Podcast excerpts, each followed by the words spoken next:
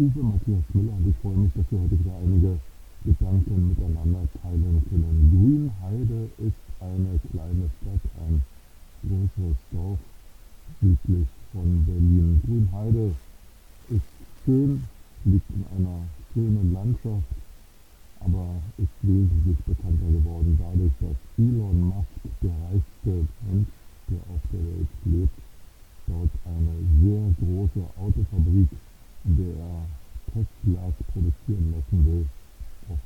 sogenannte Gigafactory.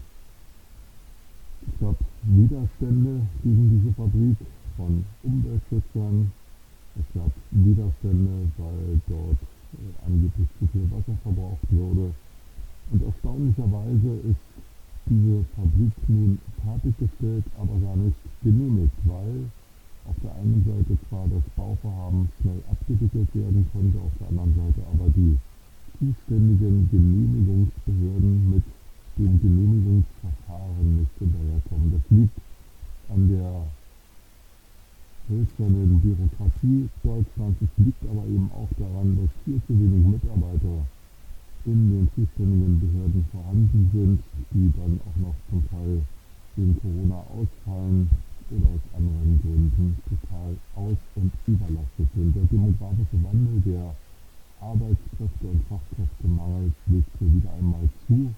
Übrigens liegt der neue Großflughafen BER in Sichtweite, Sichtweite von Grünheide und auch er liegt darunter, dass die zuständigen Genehmigungsbehörden personell nicht ausreichend ausgestattet waren. Also da gibt es einen Privatunternehmer, der zugegebenermaßen mit sehr viel staatlichem Fördergeld eine riesige Fabrik und viele tausend Arbeitsplätze schafft. Und auf der anderen Seite gibt es eine Behörde, die zwar das Geld gibt zum Bau dieser Gigafactory, aber nicht das Geld dafür, dass auch schnell der Bau der Gigafactory genehmigt werden kann. Absurder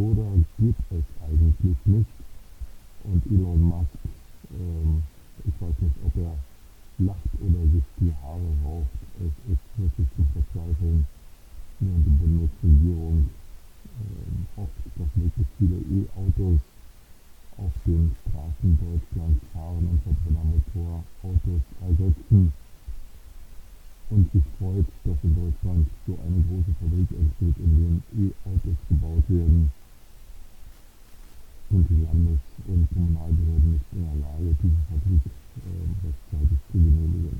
Das ist Deutschland und das ist ein Beispiel dafür, dass wir infrastrukturell nicht nur was marode Brücken und katastrophale Bahnhöfe anbelangt, weit hinterher hinken, wir hinken eben auch im demografischen Wandel und in der Arbeitskräftelücke weit hinterher.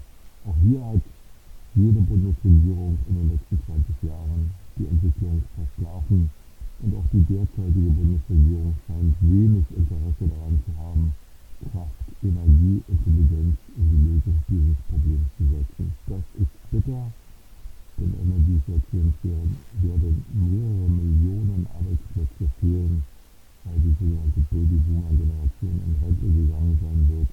Und die Frage stellt sich schon heute, wer soll dann noch Brücken bauen, Häuser bauen, dieser Factories bauen und genehmigen.